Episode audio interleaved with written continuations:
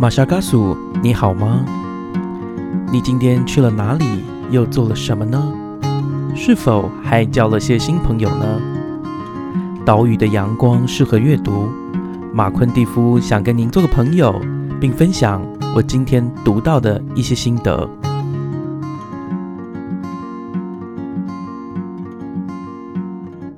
马夏尔克书录音室流浪记，流浪到哪里呢？流浪到柬埔寨的暹粒。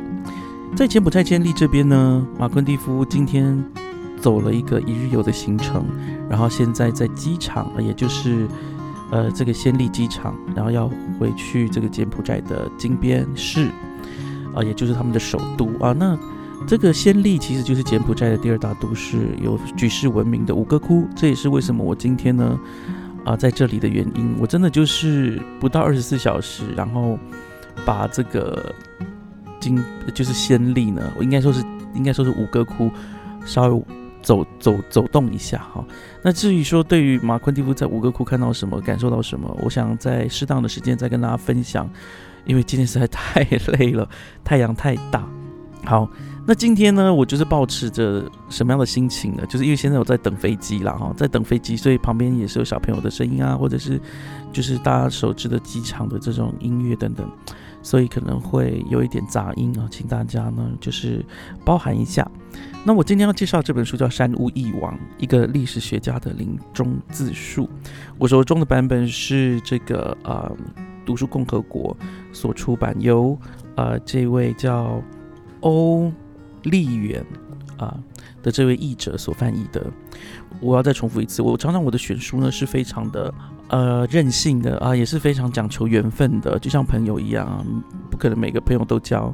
有时候你必须要在天时地利人和之下，才有办法跟某些人做朋友。而《山屋一往》就是这样的书，我就是在书店里面呢看到它，然后我就把它买了起来。嗯，《山屋一往》就是这个历史学家哈，他主主攻的就是战后二次世界大战之后的欧洲史。那他最有在学术界最有名的书叫做《战后欧洲六十年》啊，一共是四卷的这本书，在同样的呢也是已经被翻译了哈，然后也买得到。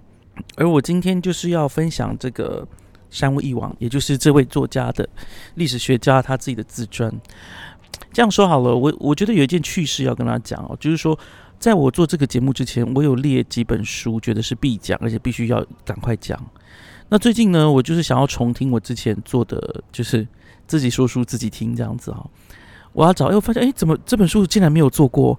我太我太惊讶了。山屋一往对我而言这么重要，而且带给我这么多乐趣的书，我竟然没有讲过。所以我今天先跟大家忏悔一下，这本书真的很值得你去读它。应应该这样说好了，它有哪呃，从哪几个面向说它值得读呢？第一个就是不知道各位有没有读自传啊？我发现有些人哈，到了一定年龄的时候，非常喜欢读自传，因为他对于虚构的东西慢慢的没了感觉，觉得从真实人生呢，能够抽取出来的这些呃经验呐，或者是想法，才是最最能够打动他的。而山屋一往是我读过自传里面，我现在没有用夸饰法哈，请大家注意，我现在没有用夸饰法。山屋一往是我读过的自传里面我最喜欢的一本。Period，句点。山屋一往是我读过所有的自传里面最喜欢的一本。那我怎么样的喜欢他呢？好，这个必须要牵扯到就是啊，我们读者的习惯。我之前因为其实我我刚刚说了，我以为我我说过，可是没有说过。我在想，可能就是因为我太喜欢他了，以至于我一直没有办法跳脱出来，就是怎么样去解析他。毕竟说书节目嘛，哈，这个马夏高手是说书的节目，必须要跟大家分享哈，甚至是有点小分析这本书或是哪哪本书值得读，有哪些可观之处。我认为《三位一王》它的可观之处就是在于，你真的不是你在读他的东西的时候，你很容易共感。共感是什么？就跟他有同样的感觉，而且他确实他的。你如果你不像他一样是个犹太人的背景，你不是像他一样读过牛津大学，如果你不是像他一样在年轻的时候有过那种疯狂的日子，都没关系。为什么？我自己在读的时候，我发现一件事情，他在诉说的时候呢，会开启我很多我以前有的感觉，然后我有种哇哦，对呀，我以前有这样感觉，而且你要记得年轻时候的事情，其实越到一个年纪会越困难。你可能三十岁的时候，你很难再想起你五岁的时候的心境是什么，六岁的时候心境是什么。奇妙的事情就是我在读《山屋一往》的时候，很多我小时候有的感觉，或者青少年时候有的感受，就被带出来了。那时候的想法等等。所以，我今天的内容，我并不会去讲述太多它实际的内容。我我只要讲两件事情。我觉得今天的说书就算大功告成，因为其他的部分要由各位去读，我只能稍微给大家一个介绍，就是这个历史学家，这个呃东尼贾德啊，在台湾翻译成东尼贾德。第一件事情哈，就是你在读这本书的时候呢，我自己个人呢哈，我自己个人不建议大家从第一章开始读，第一章。讲述了就是他是如何，他是为何写了有了这本自传，以及他是如何写了这本自传。那各位一定会觉得说，哎，奇怪，自传就好好的，我们一开始不是都是从大家可以想见啊，就从童年开始写？没有，这本自传他并不是一开始从童年开始写，他从影响他一生，就是到临终前最重要的一件事情开始讲起，也就是他患了所谓的罹患了啊，所谓的渐冻人症。大家还记得吗？在二零一一，好像是二零一一三左右，一三一四年的时候，全世界风靡了一个叫做冰桶挑战，有没有？就是各大的这个明星啦、名人也好，他们就会拿冰水呢，从头泼自己啊，然后呢，指定说，哎，我要谁谁谁，然后你也要用这个冰桶的这个啊，就是自己拿冰水来泼自己，而来。呃，引起大家对于渐冻人症的这个病症的一个关注，在那个时候，很多人呢在社群媒体上玩，就把它当做游戏在玩。那有些人就化为实际的行动啊，他就去捐捐钱捐款回来一下哈。就是东尼贾德，他在就是这个冰桶挑战之前呢，他就得了这个渐冻人症。在第一章里面，他就讲到了渐冻人症对于一个人的身心的影响。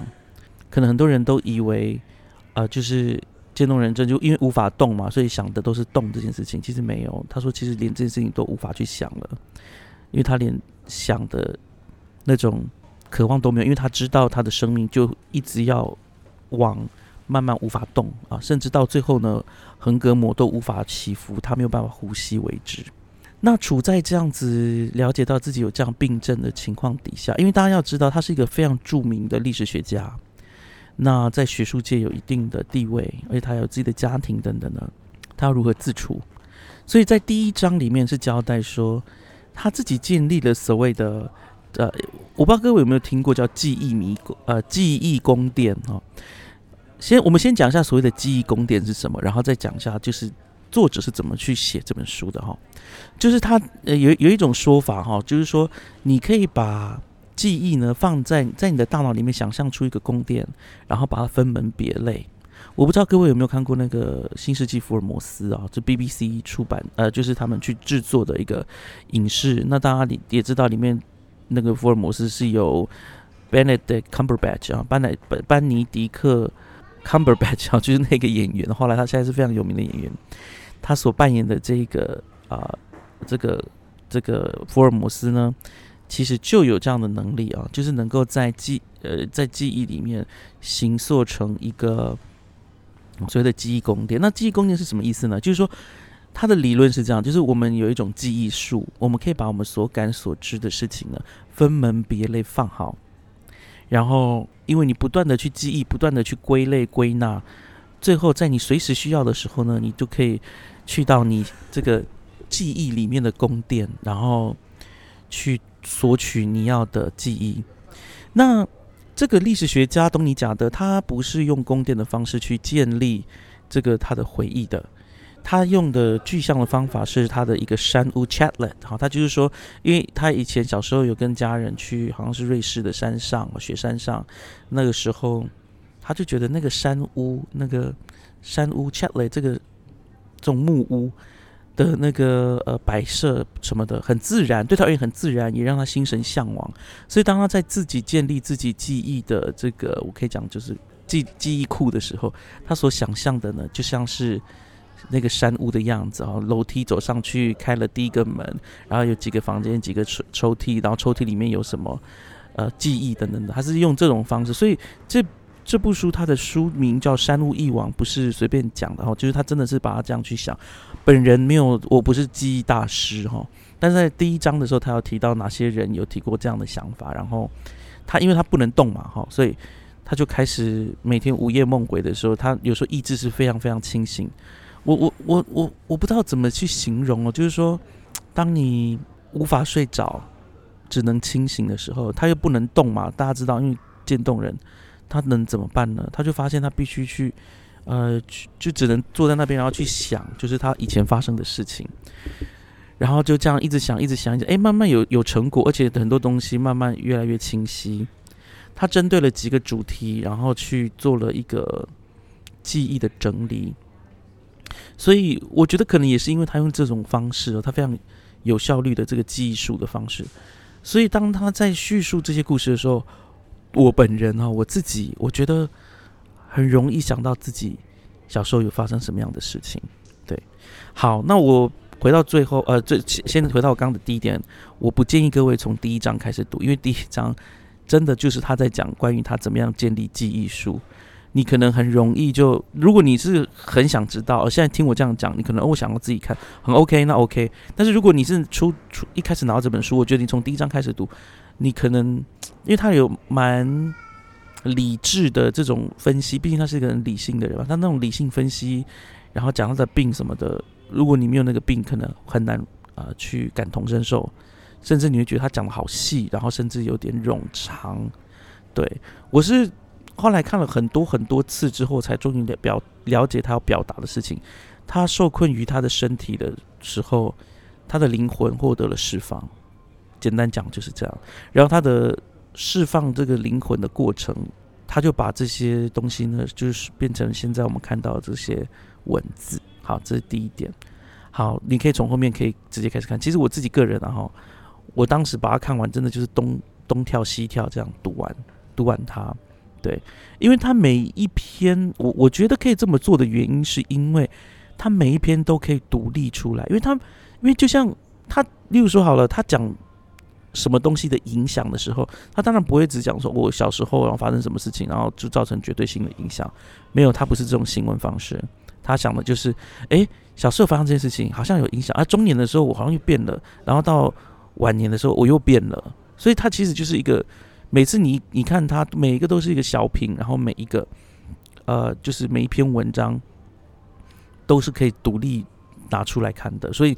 你没有前因后果，没有脉络，是可以，还是可以享受的。因为我看了三遍了这本书，我后来有照着脉络去读啊，然后我认为，我期望它看起来是有脉络啊，这种的想法，其实对于你读这本书并不会有太大的帮助。原因就是因为我刚说了，它每一篇几乎都有什么早期、中期、晚期这种想法。对对对，毕竟是历史学家嘛，我觉得哦，对，第二件事情，我觉得他这本书哦，嗯，厉害的地方就是因为他是历史学家，他很多事情，你知道，历史学家不能就是只是说感觉，你当然你可以有感觉，你可以有评论，但是很重要的事情是史实啊，历史的呃事实，对他而言，这个自传，他当然他当然是要写给自己看，谁会写自传写自己的记忆，然后希望它是假的？其实我发现，我们对我们的记忆哦，通常是最严苛的。这是我自己的个人的看法。因为如我我应该说啊，我不知道每个人是不是都这样，但是我自己是的。我我面对自己的记忆的时候，我是非常严苛。如果不是就不是，是就是是。我其实不太能够接受自己的记忆其实出现了差错。然而人类的记忆很容易出差错，这是事实。所以，嗯。我觉得大家在读《山屋一往》的时候，你另外一个惊喜就是这个作家他真的把那些事情想的巨细靡遗，前后果也不理清的很清楚啊。我觉得归功于他自己有这个史学的一个背景。再来，我觉得它是一个非常非常诚实的一本书。你在这本书里面，你看到的因为我们因为他毕竟是牛津的一个教授嘛，哈，你在里面你可能就会期待说，诶，他会文绉绉的讲一些话啊，怎么的？诶，其实没有，诶，他自己都非常的认真的去面对自己，例如说他自己结过三次婚嘛，离过两次，结三次，然后他有孩子女儿，他跟孩子女儿的关系，然后他跟同事之间的局域，还有他跟父母亲之间，我觉得，嗯。因为我真的看了自传，有一些自传哈，很多都是伟人的自传，但是我真的从来没有像看过这个人的自传这么清楚，而且不会流于细琐。大家注意哦，他的自传不会流于于细琐，这对我而言是大福音。因为你知道，有些人哦写自己的回忆，真真真的是很繁杂。但是就像我这作者自己讲的，他不断的爬书整理，慢慢慢慢的这些东西好像。都可以被召唤过来，而且是非常清晰、非常立体，所以《三屋一往》真的是很值得读的这样的一本书。我现在就是说，我刚说了嘛，我必须要讲两个部分。那第一个部分就是我刚刚讲的第一章，那他怎么写，如何写这本书。那我现在要讲的是其中一个是第十章啊，叫做“桥”。桥是什么呀？桥就是 Joe 啊，Joe。那他自己在，我我我说了哈，他自己他父母亲都是移民，然后他们。都是犹太人的移民，大家也知道，犹太人商人无国界，要不然就是犹太人常常处在一种流亡的状态。在二次世界大战之后，以色列建国之后，其实大呃举世的犹犹太人都是属于一种 流不是流浪，然后就是就四处移居的人民。那在第十章里面，Joe J O E 这个标题讲的是什么呢？讲的是作者他最感怀感念。他上学时期的一位老师叫乔，很有趣哦。因为作者他虽然成绩还不错，但是他其实并不喜欢上学。开宗明义，第一句第一段第一句说：“我讨厌上学。”然后他喜欢上学，可能其中原因就是因为他可以搭火车。因为这个，嗯，这个东尼贾德这位作者，他很喜欢火车，他对火车有一种很原初的爱吧，跟喜欢。然后在桥里面呢。前面当然就会讲了，就是他就学的一个，我我要跟大家讲，就是这本书就像我刚刚说的一样，他会先讲从一开始到中间到后面，他先想的就是他一开始讲他讲他就学的令人沮丧的状态，那成绩也不是不好，那只是他就是没有特别爱去上学，但是有一位老师让他就是一直印象深刻，那个老师是教德文的老师，长得非常高，不苟言笑，而且基本上呢，他常常就会骂学生啊。但虽然骂归骂呢，可是学生在他的课上面呢，很明显有很好的表现。就是他要举例啊，例如说那个时候他们也要学法文，哈。可是法文课呢，他们读《小王子》的时候呢，他们觉得读的坑坑巴巴的，就很难读。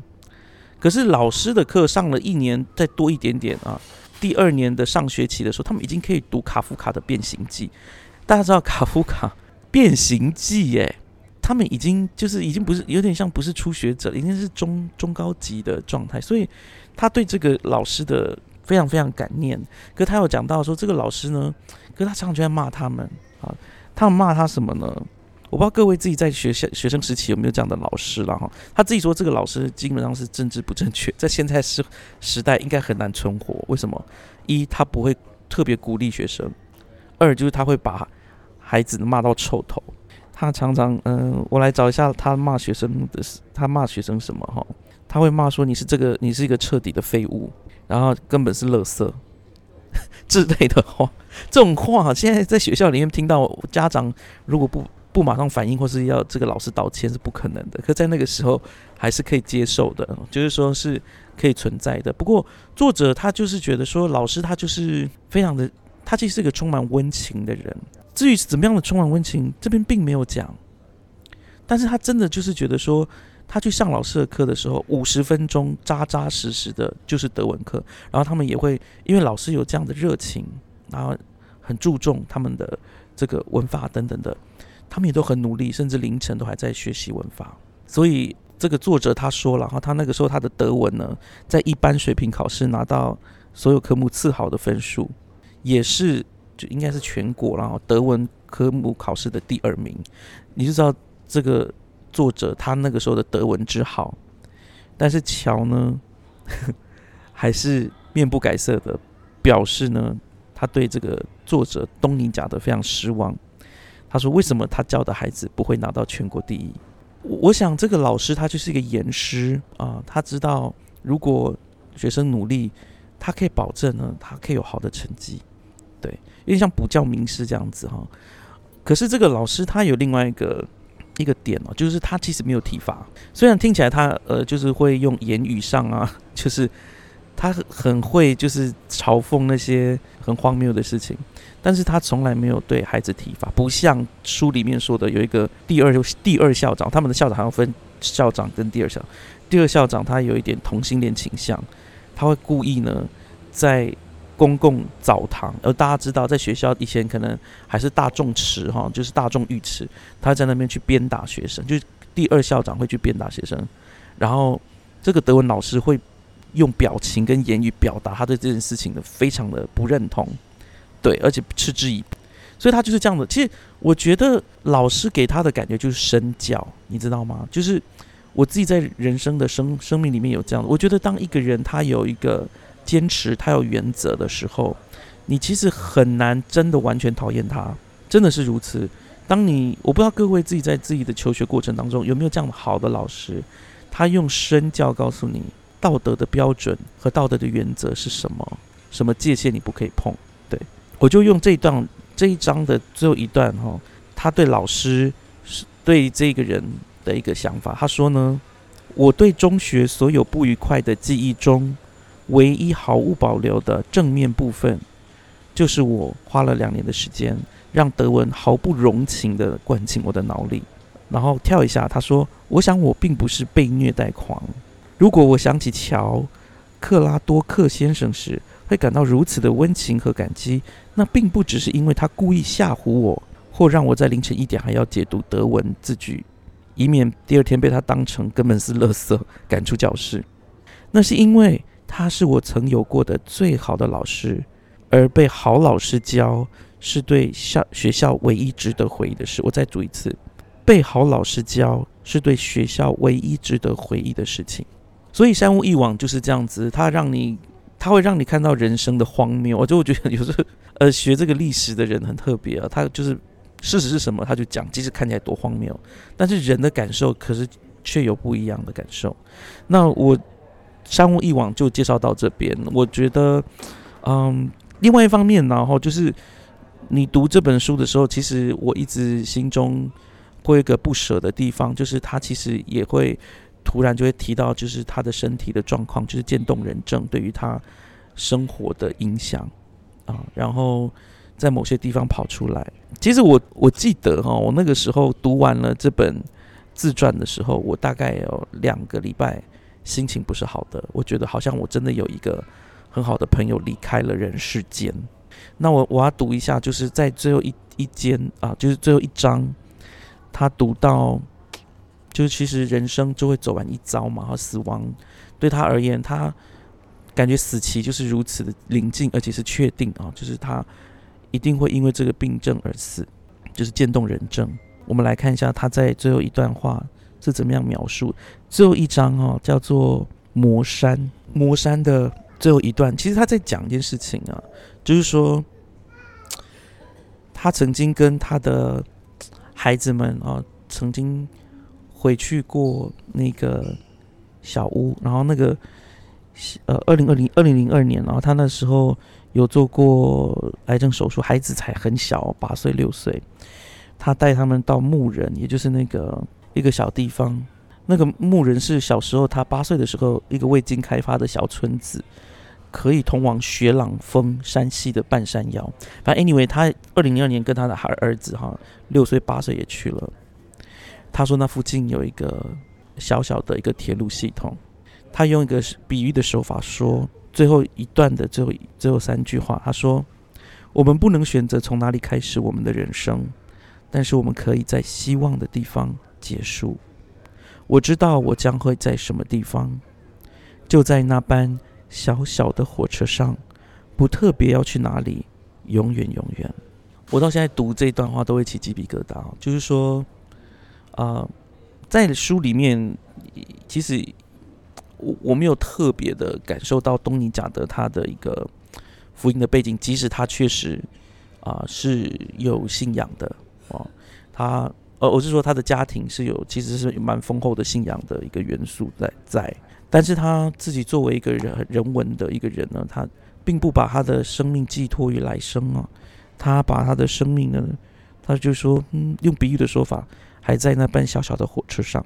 不特别要去哪里，永远永远，他真的是非常喜欢火车，非常非常喜欢火车，喜欢到他觉得生命如果就像一一趟火车的旅程，他可能宁愿啊永远在火车上面不要下站，他就一直坐在火车上面。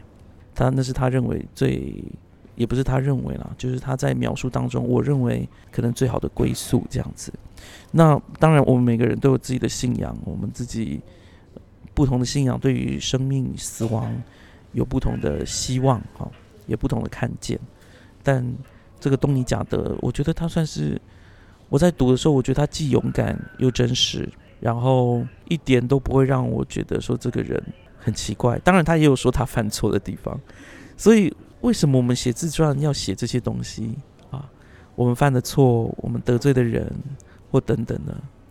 啊，在书在结束之前，我还是要有一个比较正向的一个表达了。在序里面，哈，在序里面，其实东尼贾的有说，他写这个做文字的时候，他是有一些希望的。他的希望是这样啊，在最后一段就序言最后一段，他说：“我十分希望我的双亲、我的妻子，特别是我的孩子们，在阅读这些文字时，能欢喜的找到更多我爱他们始终不渝的证据。”所以，我想，可能这也就是为什么作者一个历史学家为什么要写他自己的自传，因为他希望他的孩子、家人能够感受到、看到他真的很爱他们。愿我们也能够及时的把我们爱我们家人、啊挚爱的人的这种想法呢交给他们。好，我的飞机也即将呢要登机了，刚好就到这个时候。那我们马夏尔克书呢？就下次再见，希望下次录音室流浪的时候你们也在。好，那就是这样子喽，拜拜。阿坤，阿坤就是那个柬埔寨语，就是谢谢的意思。阿坤，拜拜。